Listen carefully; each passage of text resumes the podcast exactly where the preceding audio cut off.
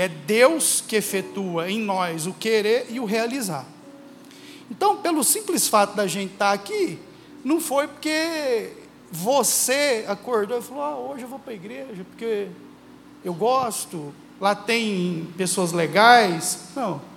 Então você está aqui porque Jesus te trouxe aqui.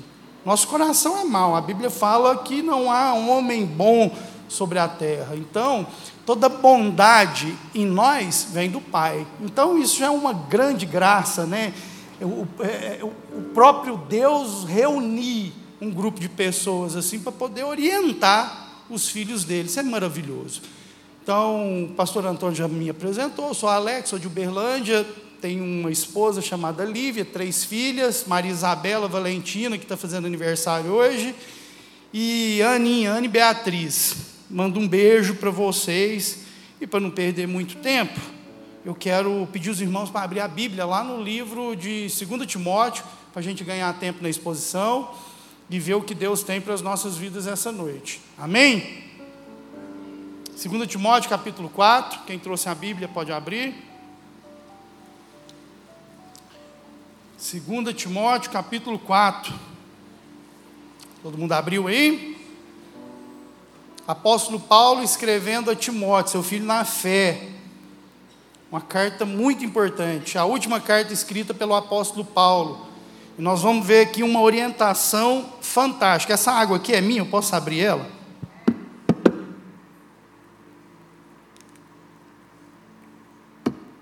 Uma orientação fantástica do apóstolo Paulo.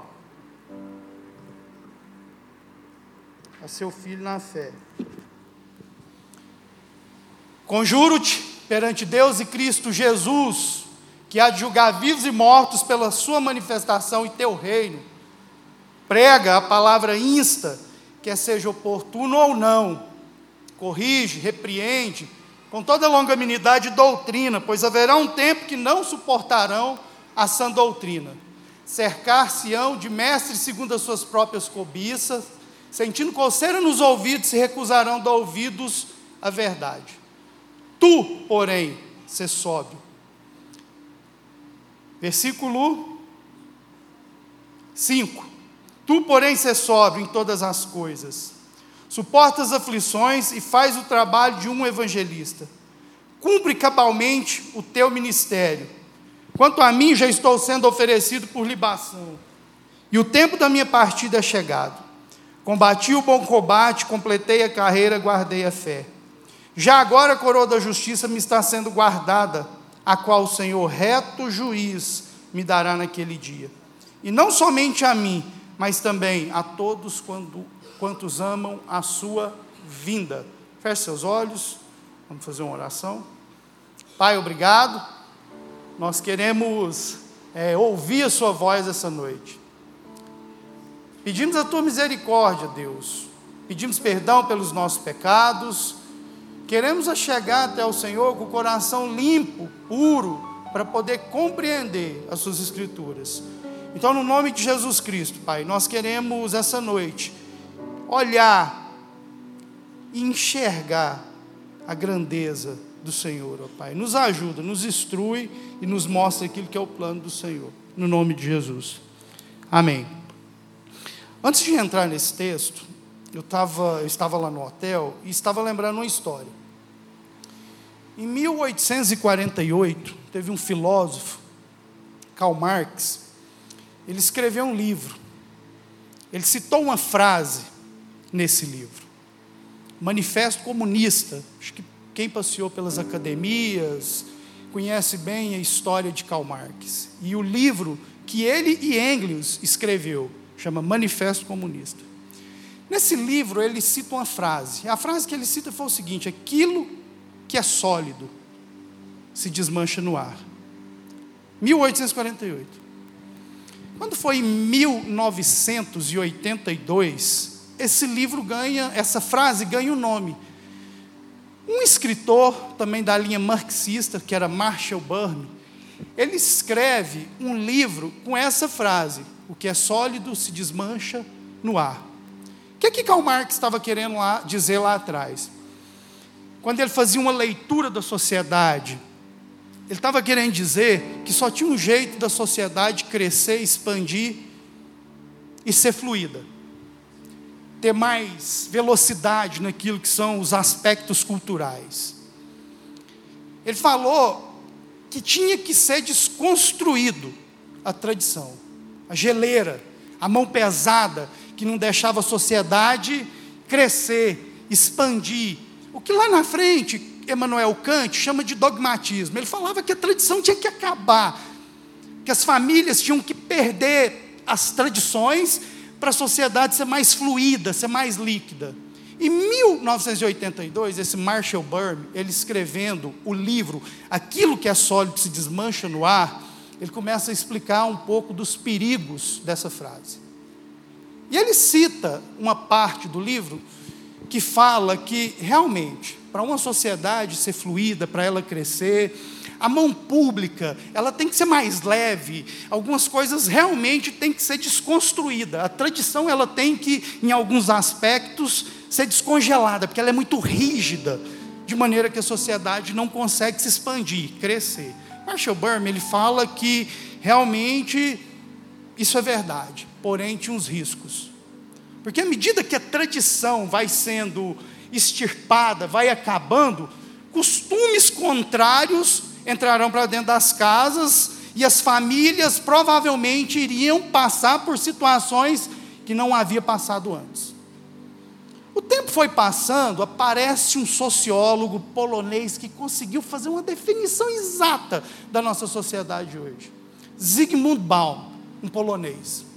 E ele escreve um livro que chama Modernidade Líquida, mais uma vez, eu acho que quem está passeando pelas academias aí conhece esse livro, até mesmo é um livro que eu indico para vocês lerem, para vocês verem o retrato da nossa sociedade.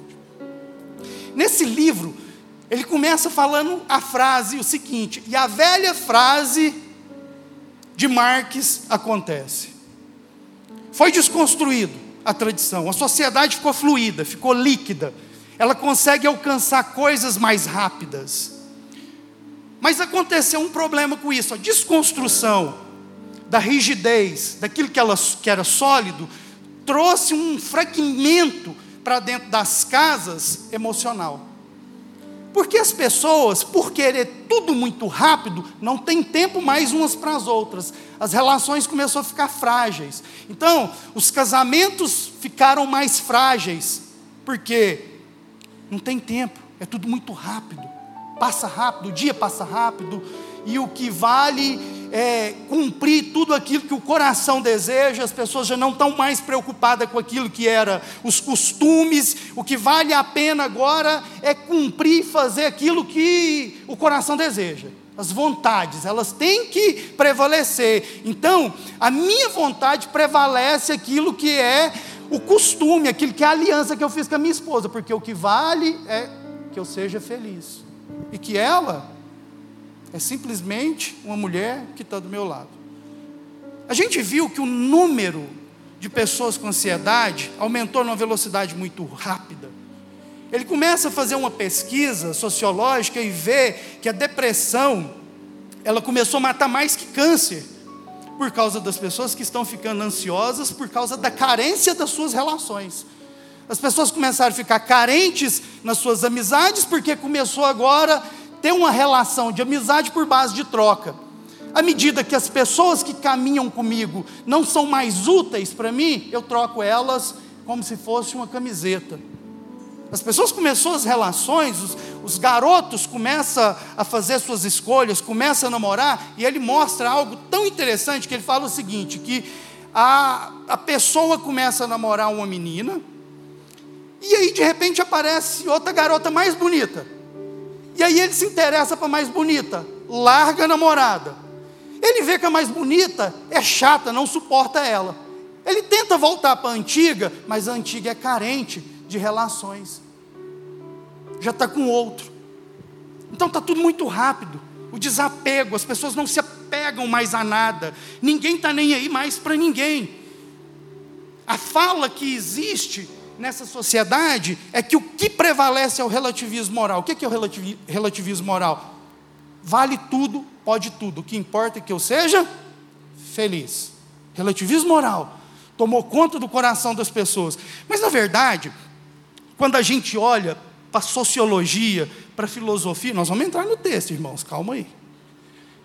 Quando a gente olha para a sociologia, para a filosofia, existe uma palavra que é muito conhecida. É Zeitgeister. O que é Zeitgeister? Zeitgeister é, é um espírito do tempo. É uma mentalidade que se forma em determinada época, em cada geração. Então, cada geração tem um zeitgeist, tem um costume, tem um espírito que governa, tem uma mentalidade que rege o povo. E quando o Zygmunt fala que o relativismo moral é algo que está gritando, que importa, o que vale a pena é ser feliz e que as pessoas que estão do meu lado, que se explodam para lá. O que vale é ser feliz. O relativismo moral, na verdade, ele é uma camuflagem para esconder aquilo que é o Zeitgeister que nunca, nunca sumiu depois da existência, que é o individualismo. O que, que isso quer dizer? Quando o homem ele peca e Deus chama ele para uma conversa, a primeira pergunta que Deus fez para o homem foi: por que, que você escondeu? Por que, que você está escondido? Quem te fez saber que você está nu? Comeu do fruto, né? Qual foi a resposta que Deus, que o homem deu para Deus? Foi a mulher que o Senhor me deu. Foi ela. Aqui a gente vê o individualismo entrando na criação. Primeira vez que o individualismo entra. Porque o homem conhecia a competência de Deus, sabia quem era Deus, na virada do dia Deus estava lá, sabia da força de Deus, sabia do que Deus era capaz. Então, quando Deus pergunta para ele: quem fez isso? Como que você sabe disso? Comeu do fruto? Ele fala: Foi a mulher. Então, ali, a gente vê que o homem não estava nem aí com aquilo que podia acontecer com a mulher. Ele preocupou com quem? Consigo mesmo. Ele queria o quê? Se resguardar. Porque, aliás, ele estava preocupado com aquilo que podia causar dano a ele. Então, o individualismo entra ali. Qual que é a diferença do individualismo e da pessoa?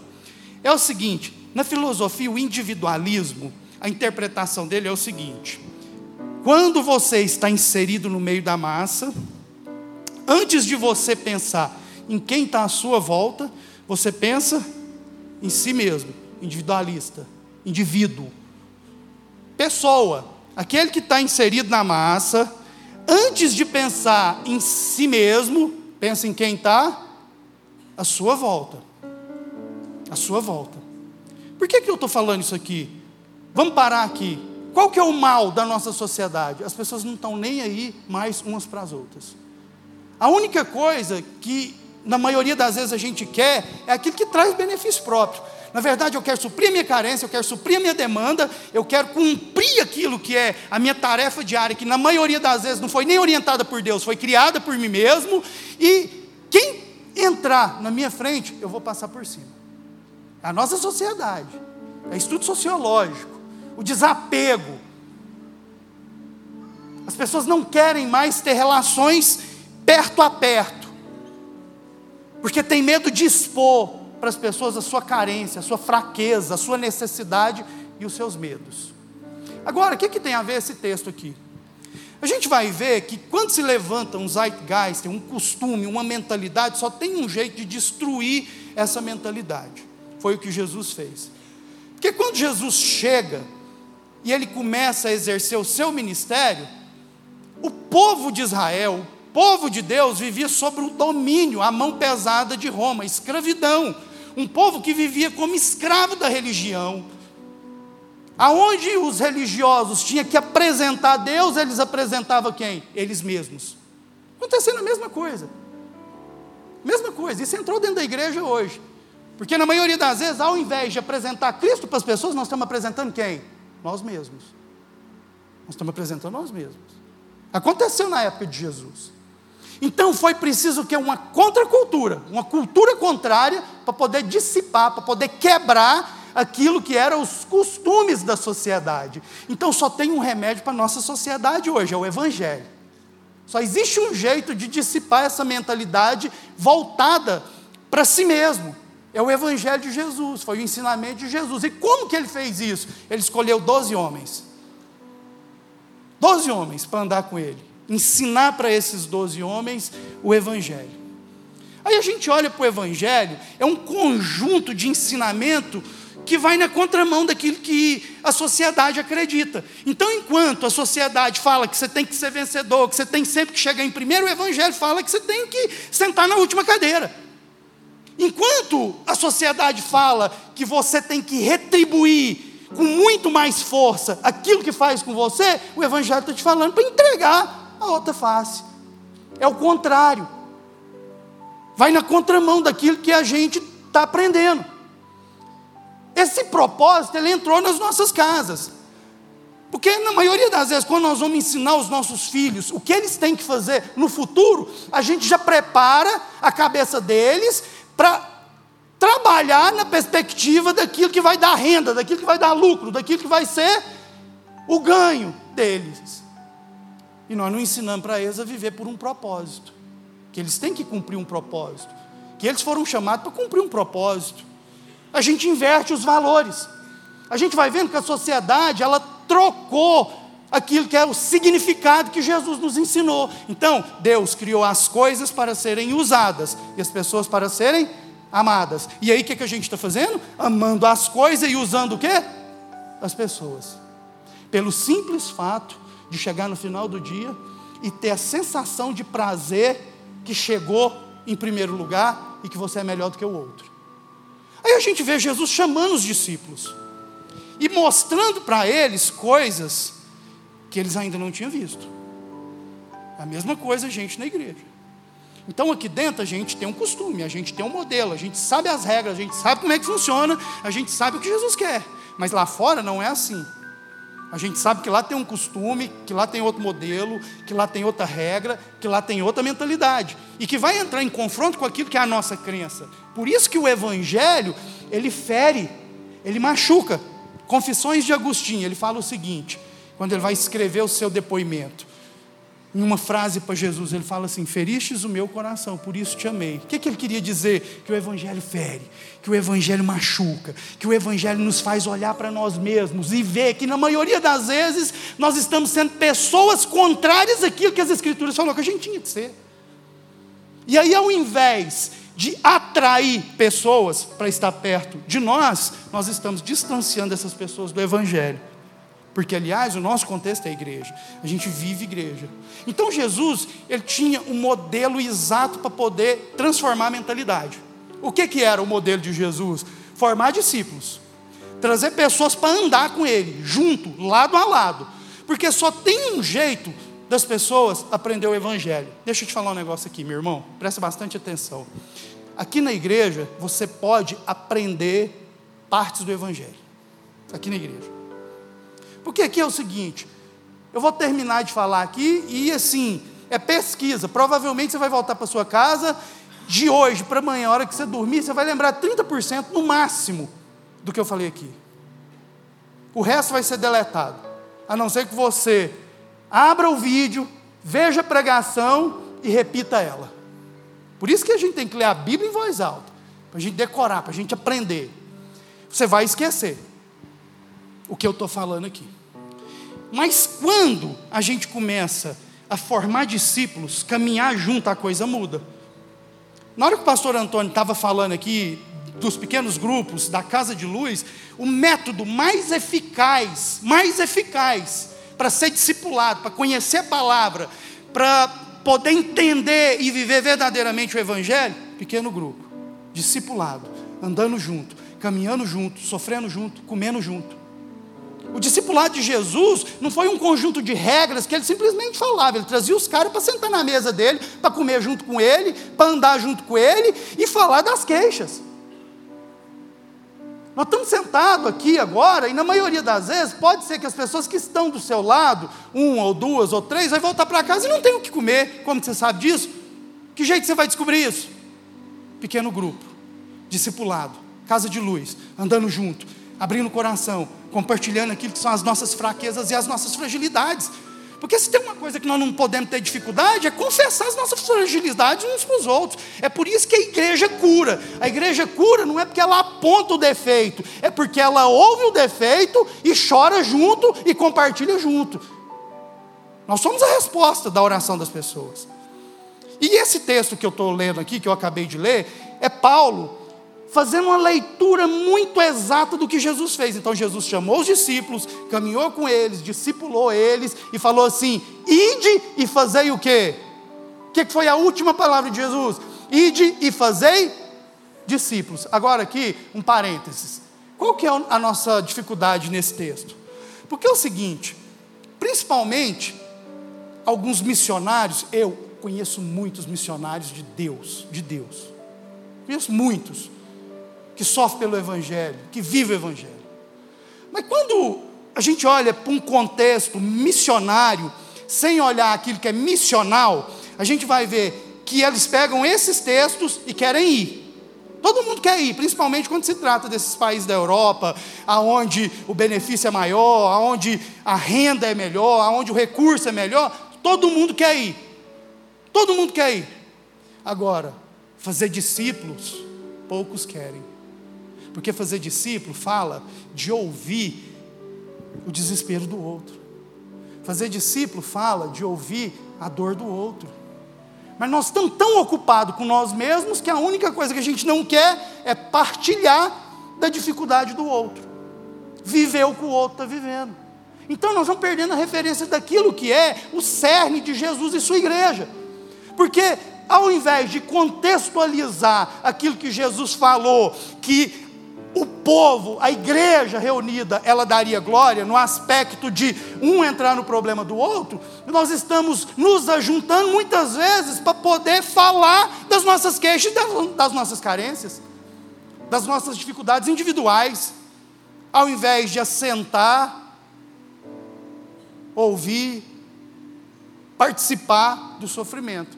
Paulo, ele entendeu isso, porque ele viu a história, a igreja do primeiro século Jesus é crucificado, entra no livro de Atos, a primeira coisa que acontece no livro de Atos, quem lembra o que, é que foi? E o povo se reunia aonde? Na rua. Que jeito que o povo se reunia? Casa em casa, partindo o pão, pequeno grupo, casa de luz. Na Bíblia, no Antigo Testamento, no Novo Testamento, o povo está fazendo isso o tempo inteiro. Mas quando a gente vê a igreja começando no primeiro século a gente vai ver que a comunhão que encantava as outras pessoas. Por que, que o Evangelho cresceu com ensinamento difícil de ouvir, doloroso? Por que, que isso funcionou? Porque as pessoas que estavam do lado de fora olhavam o modelo de vida daqueles que estavam repartindo pão, de casa em casa, chorando junto, comendo junto, olhava para aquilo e ficava desesperado para fazer parte daquilo lá. O Evangelho é isso. O Evangelho, ele, quando a gente tem esse encontro com Jesus, a gente tem que ficar desesperado para fazer parte daquilo que Jesus está fazendo. Ou provavelmente pode ser que a gente não tenha tido um encontro com o Evangelho. Nós estamos só observando o Evangelho porque ele encanta, e hoje virou moda falar que faz parte de uma igreja, que é cristão. Mas o contexto verdadeiro do Evangelho é isso é trazer gente para perto, é ir para as casas, abrir esses pequenos grupos, de maneira que agora, em pequenos grupos, nós podemos nos pastorear. Nós podemos olhar para o problema do outro. E Paulo agora ele enfrenta uma dificuldade. Porque quando ele converteu, ele virou a chave. Filósofo, doutor da lei, conhecia a lei, conhecia tudo. Um homem que estudou aos pés de Gamaliel, faculdade de Jerusalém, Professor de Paulo, para vocês terem uma ideia, quando ele morreu, escreveram uma placa em Jerusalém, que a glória da Torá havia acabado. O que é a Torá? Os cinco primeiros livros da Bíblia, Pentateuco, escrito por Moisés, Gênesis, Êxodo, Números, Levítico e Deuteronômio. A glória tinha acabado, porque ele conhecia tanta lei. Paulo estudou com esse cara. E de repente ele conhece o Evangelho e fala assim: nada disso faz sentido depois que eu conheci a Cristo. Então, mais nada vai fazer sentido se a gente tiver tido verdadeiramente um encontro com Jesus Cristo. Você não precisa largar algumas coisas, mas você vai mudar a sua mentalidade. A sua vida vai ser outra. O seu modelo vai ser outro. E é o que a gente precisa. A gente conseguir mudar a história da nossa sociedade, nós vamos ter que apresentar para eles o quê? O Evangelho. Agora, a sociedade, quando ela se apresenta, ela se apresenta a si mesma. Então, enquanto a igreja tem que apresentar a Cristo, a sociedade está apresentando a si mesma, as suas queixas, as suas carências, as suas demandas, os seus desejos, as suas necessidades. A igreja está mostrando quem? Jesus. Porque a igreja verdadeira, ela sabe que o único que pode resolver problema é quem? É Jesus. Através de quem? Da sua igreja. Que jeito? Uns aos outros. Nós. Às vezes, meu irmão, o problema da sua casa, quem tem que resolver é nós. Somos nós. Que jeito nós vamos fazer isso? Se a gente não tem proximidade. Então, o pequeno grupo, ele é algo de extrema importância para a vida da igreja. Ali a gente vai conhecer quem é quem. Ali a gente vai saber. Ali a gente pode repreender os nossos amigos. Ali a gente vai ver o jeito que o cara trata a esposa. Ali nós vamos saber o jeito que eles tratam seus filhos. Então, quando a gente olha para a ordenança de Jesus e vê Jesus falando ir de fazer discípulos, as pessoas querem ir, mas na hora de fazer discípulo, as pessoas não querem, porque demanda tempo, demanda esforço, demanda coragem, demanda abrir mão, demanda se entregar, acabar com a vaidade e deixar Deus mudar a história. A igreja primitiva cresceu por quê? Porque tem uma sociedade carente, desesperada, olhando para uma igreja que faz tudo junto, que pensava em comum, que não abria mão de estar junto, o tempo inteiro junto, comungando, partindo pão. E é isso que vai fazer sentido nas nossas vidas, meu irmão. Porque senão, igual o pastor Antônio falou, às vezes a gente vai ficar com a sensação de que não está sendo acompanhado. Na verdade, pode ser que não seja isso. Pode ser que você não queira se acompanhar de perto, porque tem medo das pessoas descobrir quem você é realmente. Isso é uma dificuldade nossa, eu não estou falando isso aqui pregando para. É nossa, é dificuldade minha, é nossa. Paulo, quando ele escreve para Timóteo, ele está alertando o menino a fazer o que tem que fazer. E ele começa falando o seguinte: conjuro-te perante Deus e Cristo Jesus. O que está falando? Pelo amor de Deus, Timóteo, faz uma coisa porque só tem um jeito, Timóteo, um menino jovem, tomando conta de uma igreja que já era uma igreja grande, que era a igreja de Éfeso, uma igreja onde o costume da igreja estava sendo desafiador, porque o povo que se converteu, que não era judeu, vem do ocultismo, pessoas que faziam magia na rua, pessoas que trabalhavam no centro de macumba. Era praticamente isso. E agora Timóteo está lá, sozinho. E Paulo está alertando ele: você quer mudar a mentalidade das pessoas que estão do seu lado? Ele fala o seguinte: prega a palavra, prega a palavra, conjuro-te perante Deus e Cristo Jesus que há de julgar vivos e mortos pela sua manifestação em seu reino. Prega a palavra insta. Insta aqui quer dizer todo instante, o tempo todo, a tempo e fora de tempo Insta quer dizer o seguinte: se você não tiver oportunidade de falar, crie oportunidade. Porque se você não falar, outra pessoa vai falar. Se a gente está vendo que a sociedade está rodeada de vozes, nós temos que apresentar a voz para a sociedade. Fora daqui, nós vamos ouvir o que? Vozes. Aqui nós vamos ouvir o que? A voz. Então Paulo está falando para Timóteo, prega a palavra insta. Se você chegar num lugar não tiver oportunidade, cria oportunidade. Arruma um jeito. Porque se você não falar, outros vão falar. E na maioria das vezes, as pessoas vão ser atraídas pelo que os outros vão falar. Porque os costumes deles são atraentes. O modelo de vida deles é atraente. É gostoso é bom. Então não deixe de criar oportunidade, quer seja oportuno ou não. Corrige, repreende, exorta com toda longanimidade e doutrina. Longanimidade. Olha só essa palavra, longanimidade, se você olhar aí no seu dicionário, vai estar escrito assim: capacidade ou virtudes de sofrer contrariedades em favor do outro. Longanimidade, capacidade ou virtude de sofrer contrariedade em favor do outro. Doutrina, conjunto coerente de ideias fundamentais a serem ensinadas. Tradução, se a gente olhar isso aí na, na nossa linguagem, no, no, nosso dicionário. Então, o que, que Paulo está falando para Timóteo? Primeiro, Longanimidade, suporta aflições pelo outro. Porque à medida que as pessoas começar a perceber que você é capaz de sofrer por elas, essas pessoas vão ter uma atração muito grande pelo Evangelho.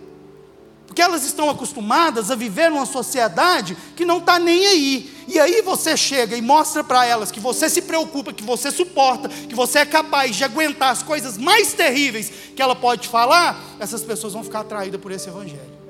Porque você está suportando contrariedade por ela. Mas não deixe de pregar a doutrina. Conjunto de ideias coerentes, fundamentais a serem ensinadas. Então, o que, é que nós temos que fazer aqui? O que, é que Paulo está falando? É o seguinte: você vai suportar qualquer coisa para não perder essas pessoas, e vai ensinar elas aquilo que é o coerente.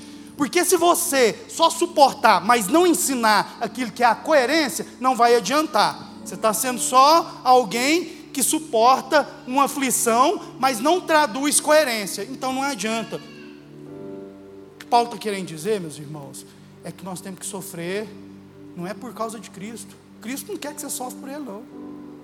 Cristo não está nem aí se você vai sofrer por Ele. Cristo está preocupado se você está sofrendo pelas pessoas que estão do seu lado. Aí sim nós estamos sendo coerentes. O próprio Jesus nos ensinou isso.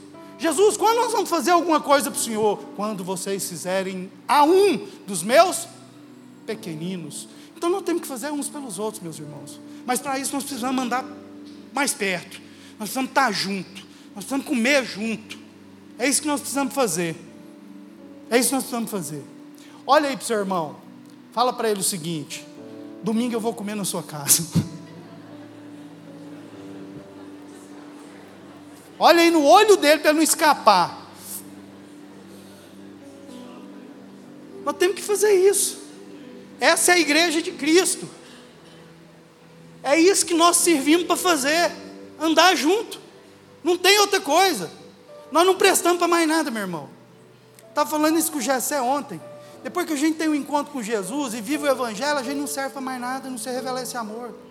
Qualquer tentativa sua em caminhar por outro rumo, vai dar ruim, você vai voltar, não adianta. É aqui, o nosso lugar é aqui. Acabou. Já era vidinha. É isso aqui. Sofrer um pelo outro. Ser longânimo. Ensinar doutrina, ensinar coerência para as pessoas. Pois haverá um tempo que não suportarão a sã doutrina. O povo não quer coerência. O povo não quer verdade. Cercar-se-ão de mestres segundo as suas próprias cobiças que, que ele está falando? Que naquela época existia um grupo de pessoas que era bom de retórica, mestres que ensinava paralelamente um evangelho muito parecido. Paulo exorta o povo de Gálatas, ele fala assim: como que vocês largam desse evangelho assim, muito rápido? O que está acontecendo aqui? Que jeito que eram esses sofistas?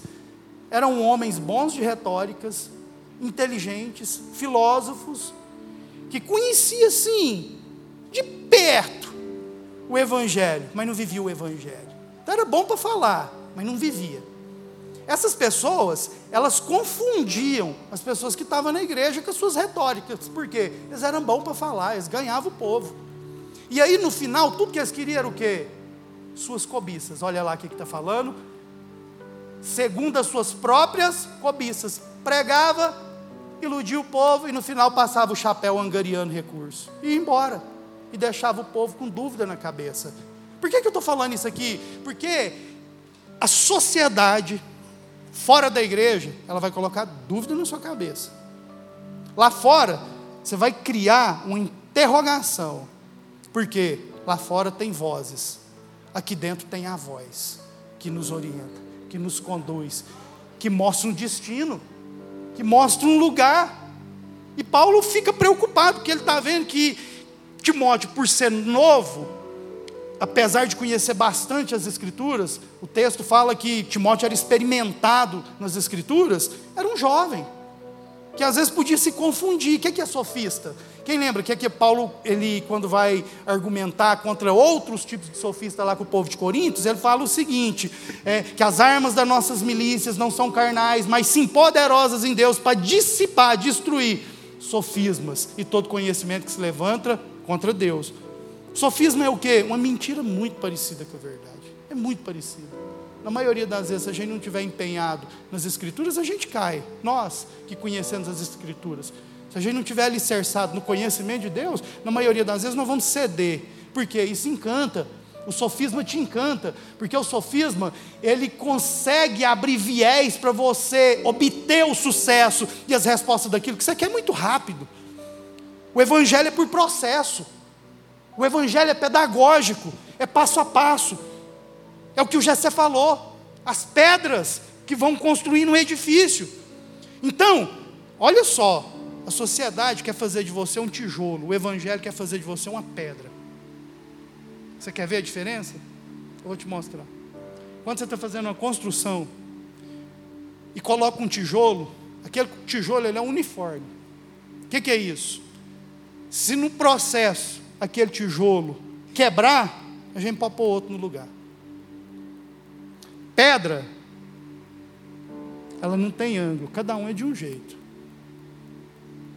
Cada um é de um jeito. Então, de maneira que se faltar uma pedra na construção, pode ser que a construção não fique do jeito que tinha que ficar. Pedra afia pedra. Porque na hora que você vai colocar uma pedra na construção, você tem que bater, você tem que espremer, você tem que colocar ela de um jeito, e aquilo ali machuca, e aquilo ali espreme. Esse é o edifício que está sendo construído. Por isso que as relações falam mesmo, às vezes, de ouvir o que a gente não quer ouvir. É por isso que Deus levanta pessoas, amigos do nosso lado. Então, um amigo aqui, Paulo, sendo um amigo de Timóteo, ele não estava passando a mão na cabeça de Timóteo, falando: Não, meu filho, conforma com tudo isso aí, está tudo certo, vai, segue em frente. Ele está falando: Não, não, não, não, faz o seu trabalho, trabalho de um evangelista, não dá ouvido para o que está acontecendo, porque você é uma pedra que vai confrontar as pessoas que estão do seu lado. Meu irmão, é pecado, é pecado você saber que o seu amigo está fazendo alguma coisa errada e não corrigir ele. Porque aqui Paulo ele é o seguinte: na massa, ele defende, mas no particular, ele repreende. Então, um amigo não é para passar a mão na sua cabeça, um amigo é para te lembrar, na hora que você se iludir com a sociedade falando que você é um tijolo, para te lembrar que você é uma pedra. Alguém está entendendo o que eu estou falando, meu irmão? O amigo é para te lembrar quem você é. É por isso que nós temos que andar junto. Porque o amigo de verdade, na hora que você escorregar, ele vai falar assim: oh, lembra quem que você é. A repreensão de um amigo não é para te afundar, mas é para te mostrar que você tem um compromisso com o Evangelho e Jesus te chamou para o reino dele. Por isso nós somos pedras. Uma construção feita por pedras vai ter atrito, meu irmão. A igreja, ela não é uniforme, ela é multiforme. O que, é uniforme? Você entrar num quartel aí e olhar os soldados, aí está tudo com a bota o quê? Uniforme, igual. A igreja não é uniforme, ela é multiforme. O que, que isso quer dizer? Que cada um é de um jeito, que cada um tem um propósito, de maneira que o seu propósito vai contribuir para o meu propósito porque nós somos membros. A igreja se completa no corpo. Por que, que eu falei de pessoa e indivíduo? Porque Jesus, ele é o que da igreja? O cabeça. E a igreja é o corpo. Tem como um cabeça ter um monte de corpos? E um corpo ter muitas cabeças? Não tem.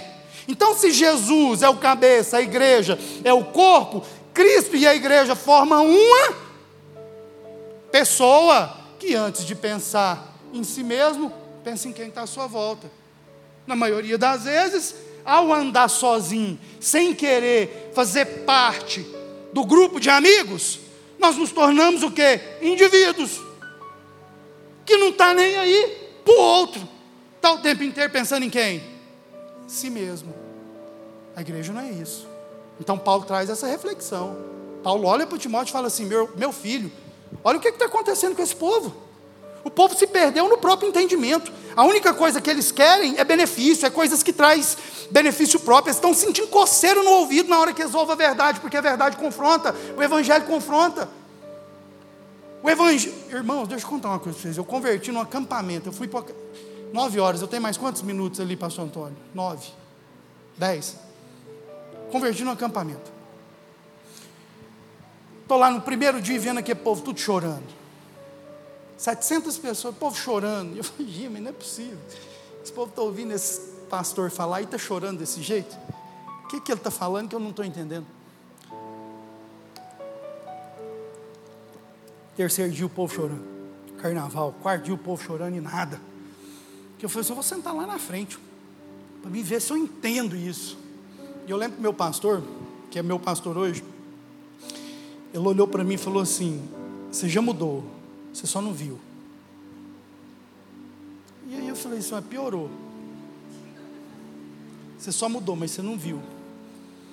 E o culto foi acabando, e eu fui tomado assim de um de uma presença de Deus tão forte, que naquela hora, eu olhei e falei assim: entendi, tudo que eu estou fazendo está errado. Não tinha uma coisa que eu fazia que era certo, tudo era errado. Tudo era errado. O jeito que eu tratava meus amigos, o jeito que eu trabalhava, o jeito que eu fazia as coisas, a maneira que eu conversava com as pessoas, o jeito, as mentiras. Falei, gente, agora eu entendi. Não tem como você, diante da verdade, viver a mentira. Por que, que João, quando ele vai falar para as pessoas, quando ele está escrevendo a sua carta, ele fala assim: só tem um jeito vocês conhecer a si mesmo. Ver quem vocês são, conhecereis a verdade, a verdade vos libertará. De que, que a verdade vai nos libertar, meus irmãos? Da mentalidade que se formou por causa de uma sociedade que fala aquilo que você tem que ser. Então nós estamos sendo influenciados. Você assiste televisão, está preparado para te influenciar. Você chega no final do dia, você se apega àquilo. É psicologia. Aquilo que você vê, você replica. Por que que Paulo, quando ele vai falar para Timóteo, ele fala assim: não cesse de falar, continue pregando, porque daquilo que você se alimenta, daquilo que você se enche, é aquilo que você vai ser. Então nós estamos vendo, desde lá de trás, o Evangelho lutando para devolver para as pessoas a identidade que está sendo perdida por influência de pessoas que a gente nem gosta. Nós estamos sendo assim. Às vezes a gente vai comprar uma coisa, a gente compra uma, algo com dinheiro que a gente não tem, para aparecer para uma pessoa que a gente nem gosta. Fala assim, não é assim. Por quê? Influência. E a minha pergunta aqui, meu irmão, você quer ser influenciado por quem? No nome de Jesus, eu não estou aqui para repreender ninguém. Eu estou aqui para pregar o Evangelho junto com os irmãos, porque eu me encaixo nisso aqui. E eu louvo a Deus pela vida do pastor Antônio de ter confiado a sua igreja nas minhas mãos, essa noite. Louva a Deus. Quem que você quer que te influencia? Quem está te influenciando, meu irmão? O povo lá de fora ou o povo aqui de dentro?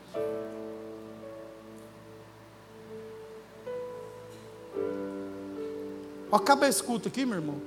Antes de começar essa conferência sábado, procura os pastores dessa igreja e fala assim: Eu quero que abra uma casa de luz na minha casa. Não sei se funciona assim, mas. Quero abrir uma casa de luz na minha casa. Se você não pode abrir a sua casa, vai lá e dá seu nome para fazer parte de uma. Não vai embora daqui hoje sem fazer isso, não. Só tem um jeito de você viver o Evangelho. É isso. Não tem jeito. Daqui a pouco nós estamos indo embora para casa. Se a gente não tiver pessoas para chorar com a gente na hora do nosso desespero, nós vamos morrer. Vamos desanimar da igreja e nós vamos sair falando que Deus não funciona. Se recusarão da ouvida verdade, se entregando às fábulas. Tu, porém, ser sóbrio em todas as coisas. O que é ser sóbrio? Vamos pensar aqui, uma pessoa quando ela, quando ela embebeda, quando ela toma uma cachaça, quando ela enche a cara, ela é uma pessoa que não está sóbria. Uma pessoa que não está sóbria, ela é capaz de fazer muitas coisas movida pela sua falta de quê? De sobriedade. Então, o que Paulo está falando para Timóteo é para ele permanecer o tempo todo sóbrio. Que jeito? Fincando a cara nas escrituras. Olha para a palavra. olha para aquilo que está escrito. Seja sóbrio, não muda. Faz o trabalho de um evangelista. Evangelista, quem prega, quem vai, quem fala. Que aonde está é o missionário. Missionário ele tem que ser missional. O que, que é isso? O que, que é um missionário? Não é aquele que vai? Missional, aquele que fica e prega onde está. Não precisa de você ir para pregar o evangelho. Pode pregar no seu trabalho, na sua escola, na sua empresa, na sua faculdade, na sua casa, discipulando seus filhos. Senão a gente vai criar uma expectativa de, quem, de, tem, de que tem que ir, e o principal que tem que ouvir está do nosso lado. Quanto a mim, já estou sendo oferecido por libação, e o tempo da minha partida é chegado. Combati o bom combate, completei a carreira, guardei a fé. Já agora a coroa da justiça me está sendo guardada, a qual o Senhor, reto juiz, me dará naquele dia, não somente a mim, mas também todos aqueles que amam a sua vinda. Agora, gente, olha só isso aqui, que coisa fantástica. O apóstolo Paulo está ensinando que o evangelho, ele não é um instrumento o qual eu me apodero dele e uso ele em meu benefício. Olha só. O apóstolo Paulo está mostrando que o evangelho faz dele um homem que materializa essas virtudes de Deus. Vocês entenderam isso aqui? Então o Evangelho eu não me apodero dele para poder usar ele em meu favor. Ele faz de mim um instrumento de materialização das virtudes de Deus. Então agora, as pessoas que passam perto de mim, que convivem comigo, têm que perceber essas virtudes, aí sim nós vamos conseguir dissipar essa mentalidade individualista que está entrando sorrateiramente na nossa casa, disfarçada de relativismo moral, como fruto do pecado lá atrás, que a gente não consegue combater com as nossas armas. Paulo já deixou claro: as armas das nossas milícias não são carnais, elas têm que ser poderosas em Deus. Essa briga, meu irmão, é só o Evangelho que é capaz de dissipar. A única maneira da gente aprender o Evangelho verdadeiramente é comendo junto, sentando junto, sofrendo junto, apoiando junto e abrindo mais casa para o povo se encontrar. Amém, meus irmãos? Final, as últimas palavras de Paulo. Está sendo oferecido. Segunda prisão dele em Roma. O imperador daquela época, Nero, havia colocado fogo em Roma. Roma tinha 14 bairros. Ele incendiou 10 bairros. Quatro bairros do que sobraram era bairro cristão. Para quê? Para colocar a culpa nos cristãos. Então Paulo está preso por algo que ele nem fez. Escrevendo a próprio punho um ensinamento que serviria para a gente hoje. Ele está falando que completou a carreira e guardou a fé. E combateu o bom combate. Aqui, hora nenhuma, o texto está falando que ele venceu todos os seus combates. Pode ser que no percurso a gente vai perder. E na verdade, Pode ser que se você ainda não tenha participado de perdas, pode ser que você esteja caminhando no caminho do capeta, mas não é o caminho de Deus. Porque o caminho do Evangelho, ele fala de perdas, mas ele fala de aprendizado com as perdas. As perdas são pedagógicas. Então, quando a gente olha para as Escrituras e olha para o Evangelho, ele está o tempo inteiro nos ensinando que se você cair, tem alguém para te colocar de pé. Esses somos nós somos nós. Por isso nós precisamos uns dos outros. E eu quero orar essa noite. A minha oração essa noite é para te encorajar a fazer parte de tudo isso que a sua comunidade está propondo. Uma das coisas que me norteou desde o primeiro dia que eu tive um encontro com Jesus foi seguir as orientações dos meus líderes. Seguir as orientações dos meus líderes. Eu lembro de um dia que um dos meus líderes, meu pastor, ele olhou para mim e falou uma coisa assim que não tinha nada a ver. E eu fiquei nervoso. Falei assim, gente, vai dar errado isso aí. E eu voltei para casa e fiquei a noite inteira pensando que o jeito que eu ia falar para ele, que eu não ia obedecer. Seis horas da manhã, eu não dei conta. Eu liguei para ele. Eu falei, fala aí, o que, que é que você quer que eu faça? Não dei conta. Porque eu sabia que era as pessoas que Deus havia levantado para me guiar na minha trajetória. Siga as orientações e você vai ver o quanto você vai ser bem sucedido. Toda a história bíblica, Deus levanta pessoas para orientar o seu povo. Siga as orientações e a sua casa vai prosperar. Tem certeza disso. Amém, meus irmãos? Vamos ficar de pé. Quero fazer uma oração e pedir o Espírito de Deus para conduzir seu coração. Quero te falar que se você hoje aqui, que se encontra aqui, está passando um desafio na sua casa, seja lá qual for, casamento, financeiro, seja lá qual área, com filhos, a Bíblia nos ensina que tudo tem um tempo determinado. Vai passar, vai passar. Mas faz aquilo que o pastor Antônio falou para as irmãs que perdeu os familiares. Pede ajuda. Pede ajuda. Aqui é o lugar certo para você pedir ajuda, meu irmão. É a igreja. Igreja é para isso. Nós estamos aqui é para isso. Aí, ó, a confirmação. Feche seus olhos. Pai, obrigado. O Senhor é o Deus desse lugar.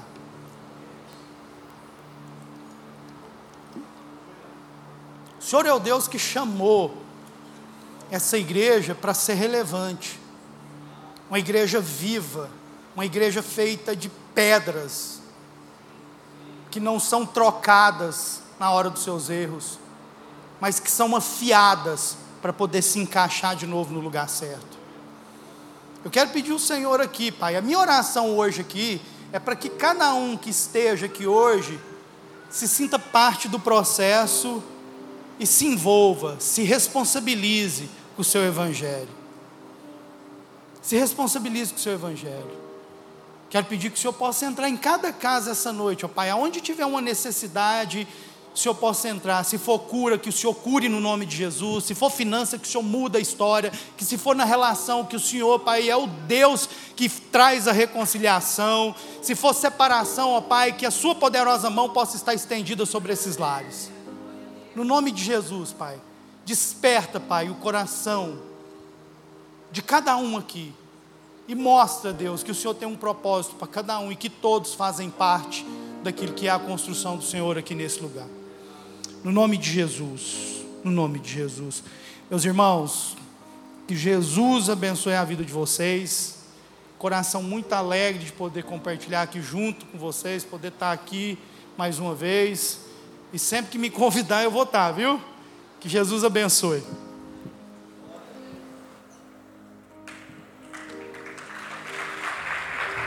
Obrigado, pastor. Obrigado. Deus abençoe, viu? Obrigado. Eu que agradeço.